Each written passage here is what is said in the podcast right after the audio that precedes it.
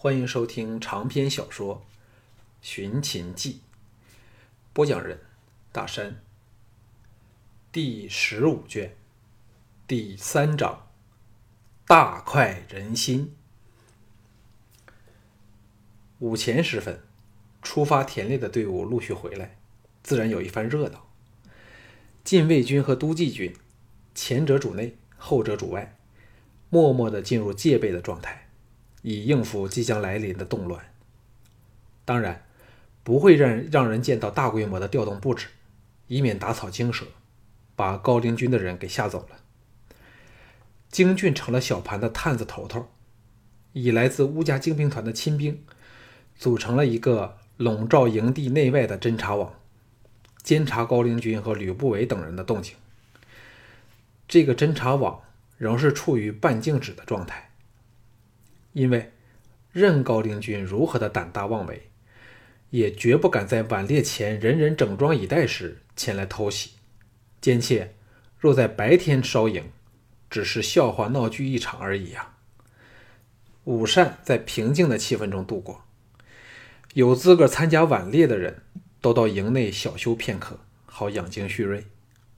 时间一分一秒的溜走，当号角声声响起。田猎的队伍奉召到了王营前的主骑射场集合时，气氛开始紧张起来。小盘朱姬携一众大臣在看台处检阅前往西首山晚猎的队伍，看着精神抖擞的参加者逐队开出，知情的人无不感到那山雨欲来前的压力。盈盈等一众女儿军也随大队出发去了。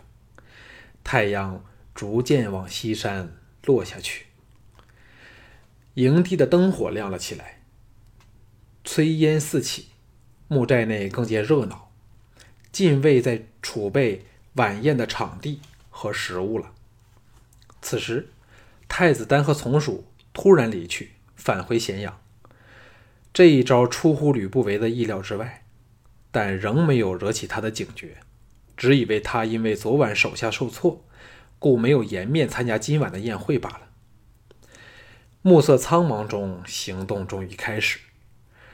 首先调动的是由桓乙指挥的都记军，部分悄悄地渡过泾水，在两岸高处的隐蔽点布防，所有人均不准离队，以免泄露风声。营地内的禁卫军则暗中加强了对王营的防守。京郡的侦察队伍活跃起来。营地内外尽在他们耳目的严密监察之下。这批人曾受过项少龙这个精通间谍侦察之人的训练，对这并不算困难的任务，自然是游刃有余。进入晚宴场前，项少龙、陆公两个人站在木寨外的斜坡顶上，感受着原野的长风朝泾水吹去，看着落日下昏茫的大地，都大感兴奋。陆公叹道。白起之后，我大秦便再无天资横溢的勇将。现在终于有了少龙，我已老怀大慰呀。项少龙汗颜说：“陆公切勿夸我，来秦之后，我尚未曾正式领军出征，何堪陆公赞赏啊？”陆公笑道：“小处官人。”最见功夫。当年白起初出道时，也像少龙般，大小事情没有遗漏，人人折服，将士用命。少龙虽未正式征战沙场，但既能令上下人等均乐意为你卖命，这正是作为一个名将的基本条件。顿了顿，说。为将之道，首要治兵。只看少龙现在悠悠闲闲的样子，便知你深懂将帅之道。所谓纪律不严，何以能整？非练习娴熟，何以能侠？若非既整且侠，何以能万战万胜而无敌于天下乎？只看这几天少龙好整以暇的样子。就使我想起当年的白起了。项少龙听得呆了起来。陆公这番话却是妙论。即使当年在邯郸对付赵牧时，自己因为手下既有藤毅、京俊这两位兄弟般的猛将，精兵团又是训练精良，兼之赵牧府内更有刘朝等伏兵，定下计策后，确实好整以暇，只是没有想过这是当名将的条件吧？《孙子兵法》中的“择人而任事”，怕就是这么一回事儿。陆公弹性大发，说：“天生贤才，自是供一代之用。不患世无人而患不知人，不患不知人而患知人而不能用。只看少龙先后向楚军推荐李斯、桓乙，又对王翦另眼相看，便可知少龙的眼光是如何高明了。这方面。”恐怕白起都要逊你一筹啊！项少龙暗叫惭愧。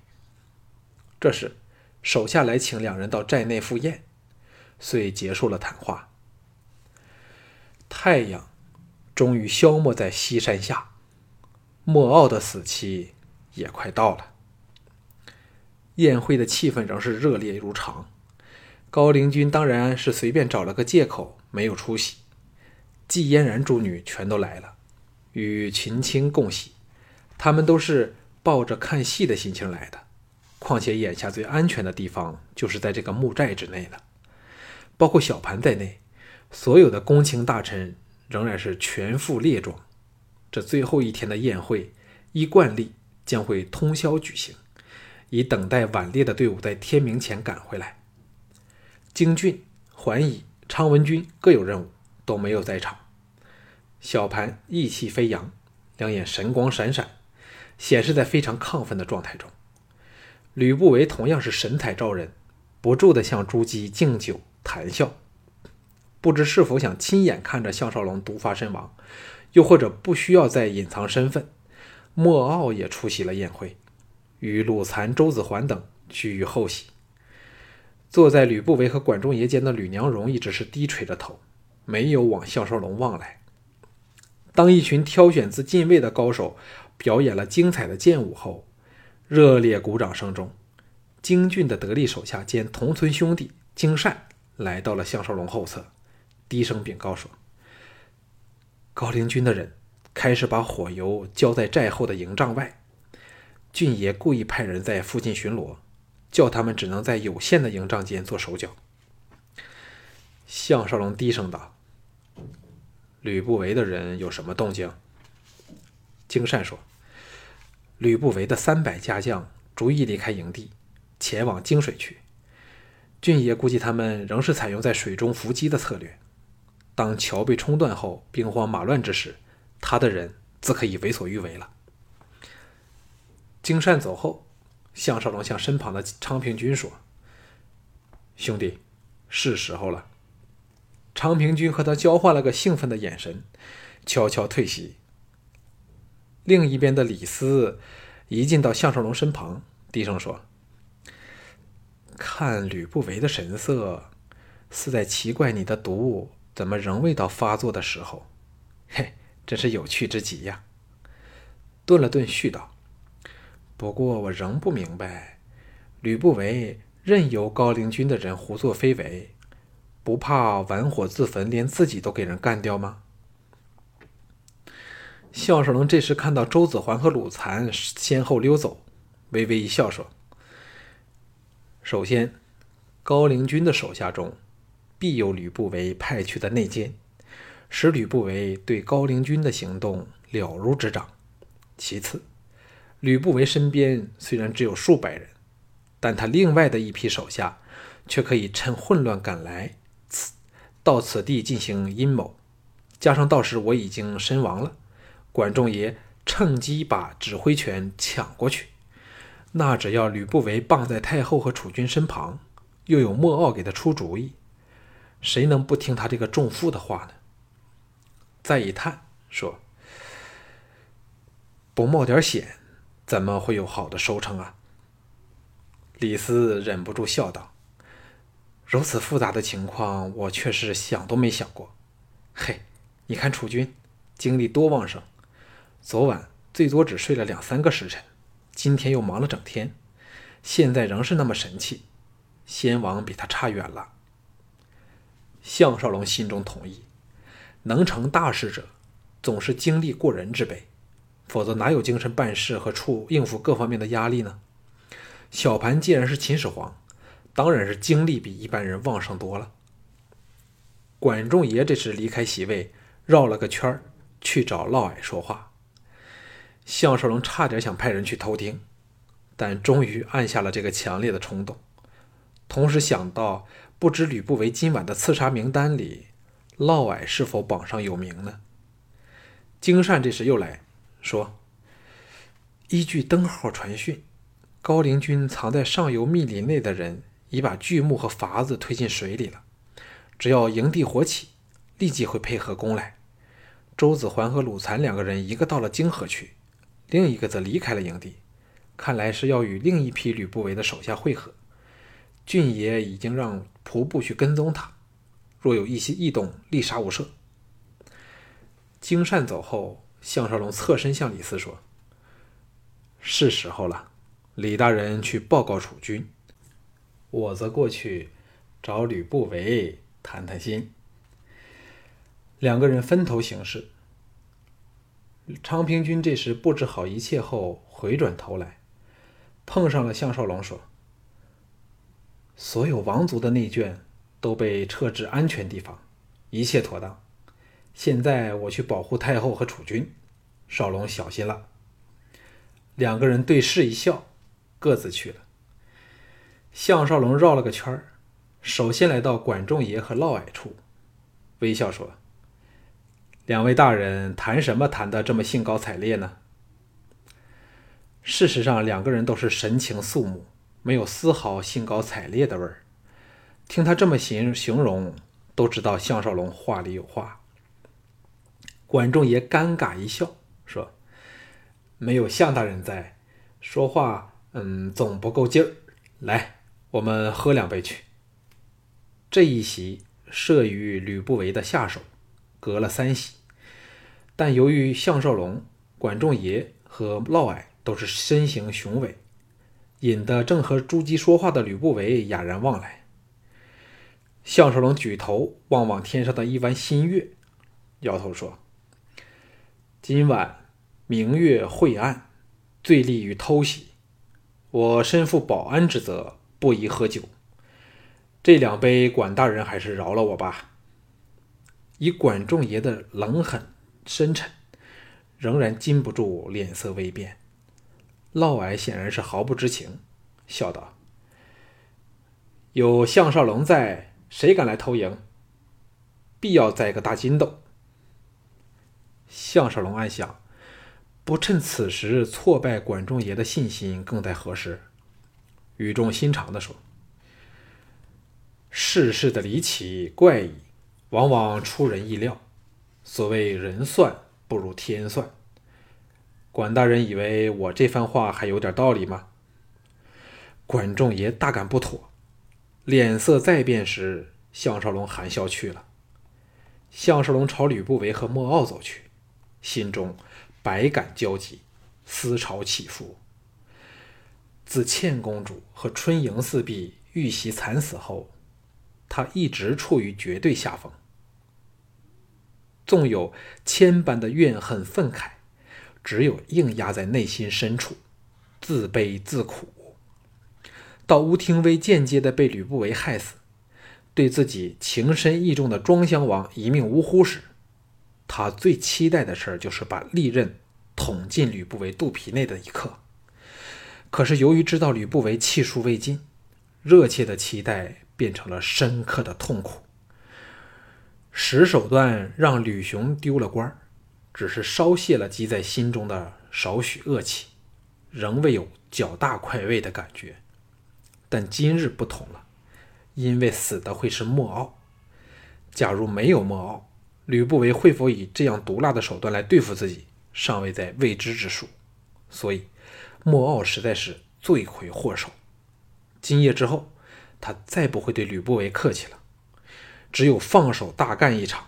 才能令他哀悼小盘加冕的一天。而在莫傲死前，他定要把吕不韦和莫傲尽情的戏弄一番，就当是先讨点欠债好了。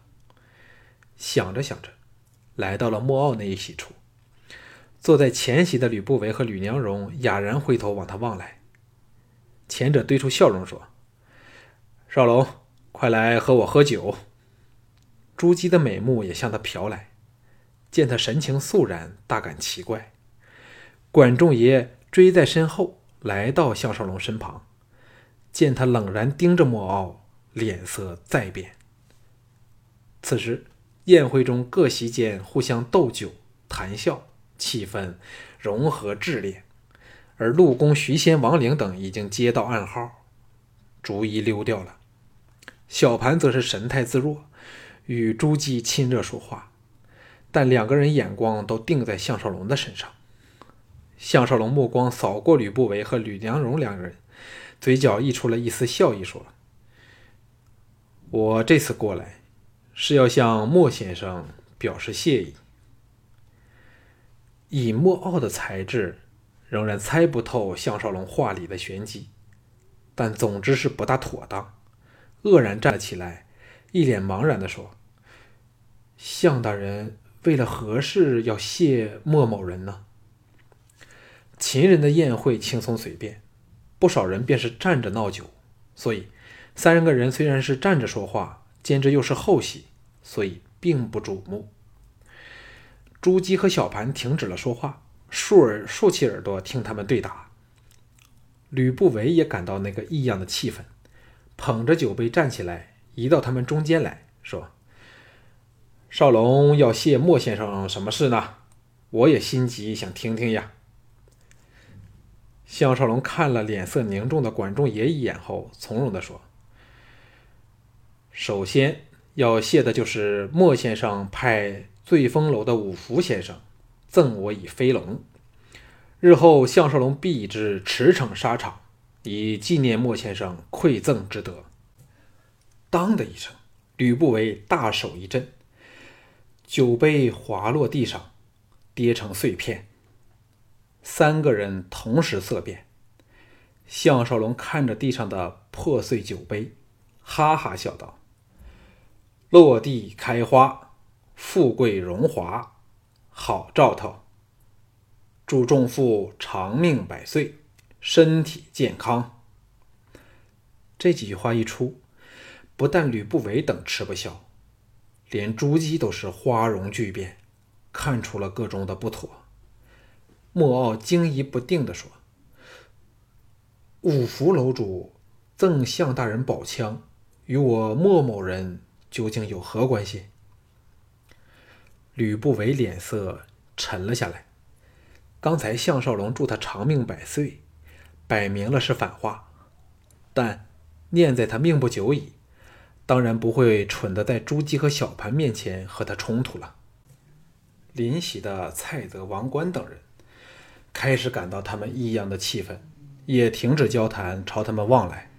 小盘知道项少龙在给他制造机会，借口如厕，避了开去。吕不韦等非是不知道小盘离开，只是项少龙语出惊人，使他们再也无暇去理这之外的事儿了。项少龙双目寒光一闪，盯着莫傲说：“智者千虑，必有一失。我只说五福赠我飞龙，却没有说是枪还是剑。为何莫先生却知道飞龙是宝枪呢？”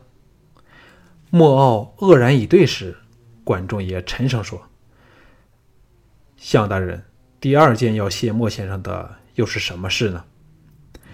项少龙仰天笑道：“当然是归燕小姐深情的一吻了。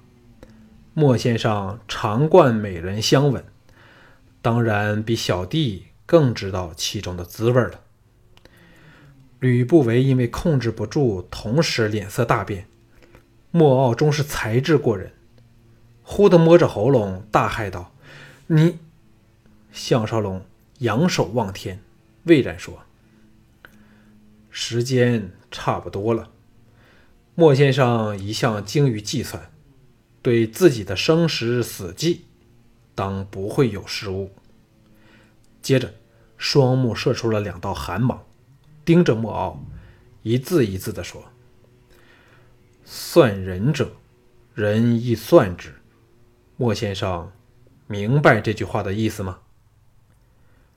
吕不韦冷喝道：“少龙！”项少龙冷然和他平视，沉声说：“周子桓和鲁残两个人到哪里去了？现在外面情况混乱，不要被人错手杀掉就好了。”吕不韦脸容再变，暴喝道：“项统领，这几句话是什么意思？”呀！莫傲脸色巨变。两手紧握着喉咙，呵呵的说不出话来，两眼射出了恐惧的神色。管仲也抢前把他扶住，骇然说：“什么事？”莫傲摇晃了一下，豆大的汗珠从额上流下，嘴角溢出血丝，形状可怖到了极点。项少龙向管仲爷说：“管大人最好不要离开这里，否则……”休怪我以军法治你擅离职守之罪。再转向吕不韦，淡淡的笑道：“今晚月色暗淡，众妇走路过桥时，小心点了。”当莫奥倒入管仲爷怀内许时，项少龙早已昂然远去。火光和喊杀声同时从木寨背河的一方传过来。小盘接位后的第一次叛乱，终于开始了。